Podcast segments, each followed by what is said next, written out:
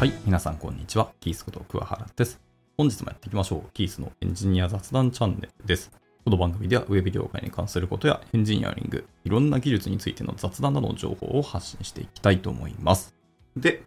今日は、えタイトルにあります JavaScript の、えーフェッチっていう API があるんですけど、それと、えっと、フェッチャーですね。このフェッチをするライブラリーについて、ちょっと気になることがあったので聞いてみたっていうところですね。私が、角川情報工科学院っていうところで JavaScript の講義を今1個持たせていただいていて、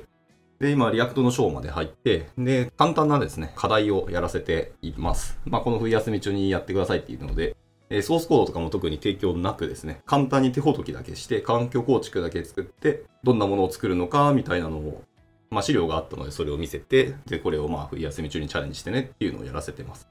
で、まあ、その課題やるときに必ず fetch をしなきゃいけないと。まあ、API をコールして、データを取得をして、で、グラフでもいいし何でもいいんですけど、ライブラリーを使って描画をするっていうような、本当簡単なことですね。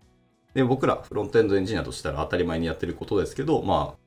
やったことがない学生さんからすると、まあ、初めての経験なので、かつ React を使ってやるっていうので、いろいろそういうエコシステムとか、まあ、サードパーティーのライブラリーを使い倒すみたいなところですね、経験してもらいたかったので、その課題を出したんですね。実際でもまあ出すのはいいけど、自分でもやっぱやってみたくて、で、まだ僕自身が解いてないので、もう僕もやるんですけど、で、昨日ちょっとちょこちょこコード書いてて、いざ、 fetch するとき、えー何を使おうかなっていうのをちょっと悩んでたんですけど、まあ、 React にはですね、 React 専用の fetcher のライブラリがまあいくつかあって、まあ今は大体三大巨頭勝手に思ってますけど、SWR と、まあまだまだ有名な Axios と、あとは最近は TanStack Query 使うことが多分多いんじゃないかなと思います。えー、もともとだから React Query もあった気がしますけど、まあそれを React じゃなくて、包括的にいろんなライブラリでも使えるように TanStack Query というライブラリに昇華をしたっていう感じですね。まあ、この辺を使うことが多分多いんじゃないかなと。で、使わないんだったら JavaScript 標準の Fetch API を使うことが多いでしょうというところですね。で、そもそも Fetch の歴史ですね。がちょっと気になったので、そういえば昔僕らって XHR、あの XML HTTP リクエストの略ですね。XHR っていうのをガリガリ書いてインスタンスを作って、で、そこからコールをして、取ってきたものをまあなんか非同期処理をしてみたいなことやってたんですね。なかなか大変だったんですけど、まあ、仕組みが分かりやすかったっていうのはありますね。それをやったおかげで、他のライブラリーが中で何やってんのかなっていうのは、まあ、イメージしながら使えるっていうのはやっぱ大きかったと思っております。これがですね、えっ、と、2000年代初頭に XHR っていうのは作られて導入されてたと。まあ、その後 W3C によって標準化もされてたらしいですね。2000年代だったっていうところで、もう20年以上前にフェッチの話が標準化をしたと。で、そこからまあフェッチ API の提案っていうのが、これ多分 W3C じゃなくて、あ、すごい TC39 ですよ。が議論してると思うんですけど、その辺で話が始まったのかな。XML HTTP リクエストだと、ま強力ではあるんですけど、まあ仕様の複雑さっていうのが結構大きくて、かつ、まあ機能の不足っていうのも結構あったと。まあ単純にコールしてデータ取得するだけであればいいですけど、実際の現場ではそうではないよね。これも欲しいし、あれも考慮したいしっていうのがあるので、標準の機能だけだとちょっと不足をしているっていうので、それを解決するために新しく Fetch API っていうものが、まあ、提案をされましたと。で、まあ、よりモダンなアプローチをとって、プロミスベースの API 機能を提供されるので、まあ、より読みやすく使いやすいインターフェースを持っていたというところですね。ちょっと余談ですけど、プロミスは、プロミスを作った方が、これは JavaScript の最大のミスだった発言をしてましたね。JavaScript というか Node.js かな言ってたと思います。プロミスがこんだけ世界中で主流になってしまうとか、ほぼほぼ非同期処理のデファクトまでなるっていうのは、まあ、想定外だったらしくて、プロミスは開発者の人ががやり直したいみたいな発言を見ててちょっと面白かったなと思います。ただまあこのプロミスが出たおかげでその非同期処理っていうのが、まあ一連の流れっていうのを統一的にかけるっていうのは、それは結構大きかったとは思いますが、まあ JavaScript はそもそもグローバルスコープの話とかあったり、まあ、何やらかんやらっていうので、いろいろ、まあ、欠陥ではないですけど、癖が結果強くなってしまったっていうのはあるので、まあ、それを再設計したかったっていうの話は出てくるかもしれないですけど、まあ、さておき、プロミスが出てきたことによって、より非同期処理っていうのが、はい、まあ、プロミスベースで書けばいいじゃんっていうので、えー標準化しやすくなったというので、より使いやすいインターフェースとして、Fetch API というのが定義されていった、まあ、提案をまずされてたと。で、2015年ですね、ES2015 でまあ導入がされていったっていう話ですね。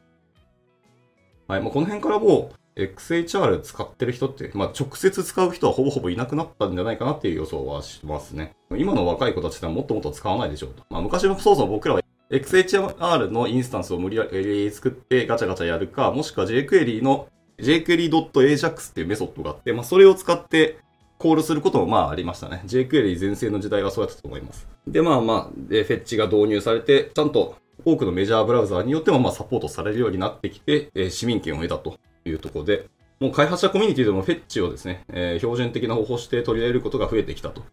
で、実際今でもさっき言った通り、まあアクシオス使ったり、まあタンスタグクエリー使ったりという、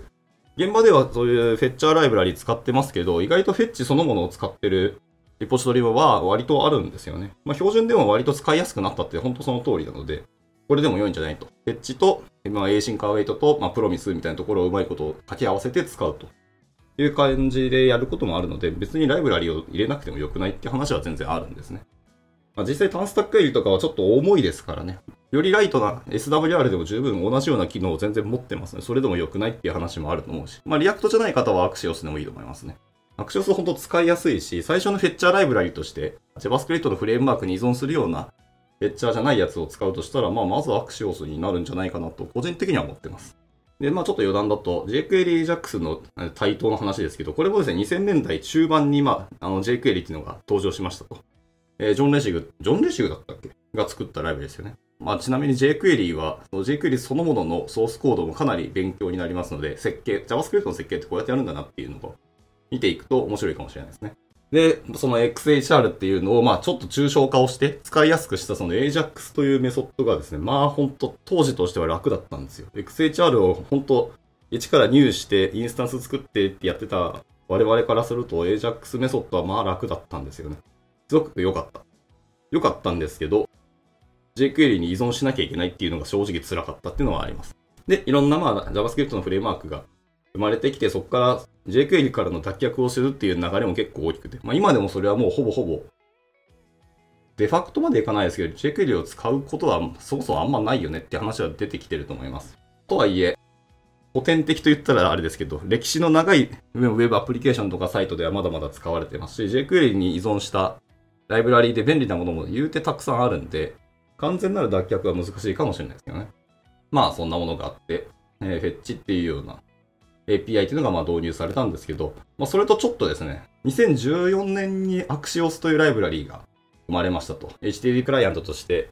やはりこれはプロミスベースの API ですね。で、簡潔な構文で書けるようになった Axios っていうのが、まあ、今でもずっと世界中で使われてる、え、有名なライブラリの一つとなりましたと。で、まあ、ここから、 React とか Vue がですね、えー、ちゃんとメジャーバージョンとしてリリースされて、それ用の fetch ライブラリーがどんどん出てきたと。まあ、そもそも React とか Vue の中でも、まあ、 fetch とか、状態管理とか、あとはライ、ライフサイクルですね。いつデータコールするかみたいなところも考慮された機構になっていて、まあ、そこで何を使うかっていうのがいろいろ考慮されたライブラリが生まれ始めたというのはありますが、まあ、 React Query と SWR っていうのが、その React の中での、その当時生まれたライブラリーですね。えー、これの強いのはやっぱ API コールをするときに、渡した引数に応じては、えー、キャッシュをしてくれて、再度コールしなくてもよくないとか、えー、一連のコールする流れの中、レンダリングの前にデータを取るんですけど、まあ、いろんな API に依存する場合は、いろんな API を何度もコールするって言うんですけど、それがもし同じものがあったらキャッシュして、その一連の中では1回しかコールしませんみたいなことも、えー、勝手にやってくれたりするんですね。それが結構大きかった。で、またそう取ってきた後もデータの同期をしてくれたりとか、もしくは差分があったらデータの自動の再取得みたいなことも、まあ、こちらでコードを書いておけば勝手にやってくれるっていうのがすごく強かった。で、まあ、ビュー用のライブラリーはあんま実はなかった気がしますね。なんだかんだアクシオスを使ってた気がしますけどね。はい。で、そこからもうちょっと話が変わって、新たなパラダイムとして GraphQL が生まれました。GraphQL はまあ本当、書いたことある方はわかりますけど、その API の BFF 的に動いてくれるのはすごくありがたいんですよね。全部手続き的に一個一個 API コールして、内部でデータをごにょったりして、で、どっかでエラーが出たら、ロールバックして、もう一回コールしますかとか、自動で何回コールします。その時間タイムどこまで開けますかみたいなとか、いろんな議論があったんですよね。が、GraphQL を使って、まあ、一本とりあえず叩けば、吉内データを取ってきてくれるというのはものすごくありがたかった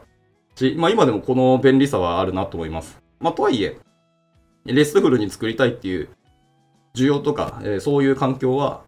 ありはするので、別に RESTful が完全に終わるっていうのはそうそうないと思いますけど。ただまあ、グラフ QL はすごくありがたいと本当思います。BFF を1から作ったことある身としては、グラフ QL は感動しましたね。あ、これ、もうこれやんって思いました。はい、さておき。まあそんなものも出て、まあでも今でも結局手続き的にコールをするっていうので、さっきの React Query がもう少し、えっ、ー、と、昇華した TanStack Query というものですね。これは Vue でも Svelte とか他のフレームワークでも全然使えるっていうのは本当でかい。もあるし、SWR って、まあ、 React 用のやつもあるし、 Axios ってのもあったりしますし。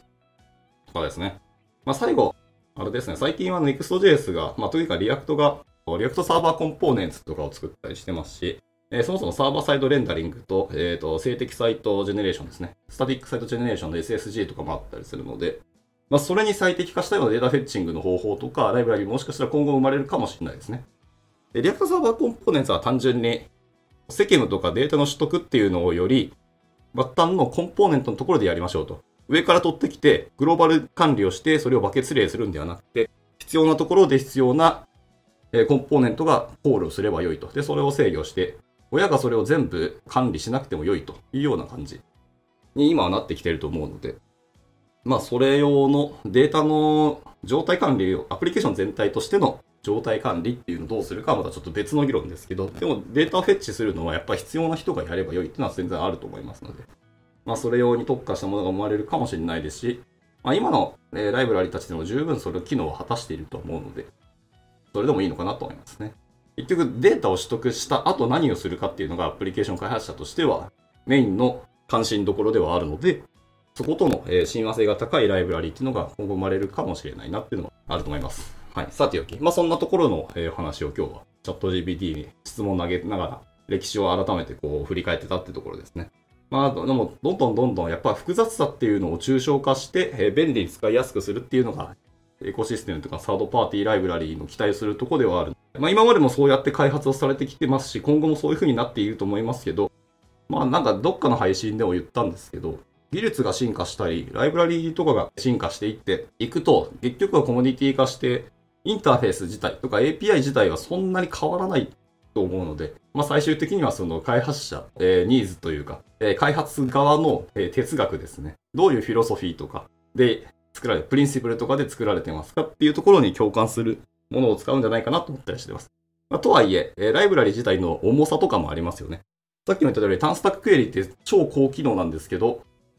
重いんですよ。その代わりやっぱり機能が増えれば増えるほどコード量も多いし、ダウンロードする量も増えるので、それだったら、えー、ライトで、とにかくフェッチをして、その後のゴニョリを手軽にしたいだけでいいですとか、キャッシングとかはなんとか自分たちでやりますみたいな人たちであれば、アクシオスを使うとかも全然いいと思ったりするので、まあ、開発とかアプリケーションのニーズとかによるとは思いますけど、最終的にはその思想哲学が反映されたライブラリーが今後生まれていくんだろうなと。で、自分たちもそれを選ぶんだろうなって気はちょっとしてます。はい。さておき、今日はそんなお話でした。まあ参考になったら幸いですし、まあ改めて皆さんでも、フェッチ API そもそもの歴史を調べていくと割と面白いのがいろいろ見えてきたりするので、ご興味あれば見てみてください。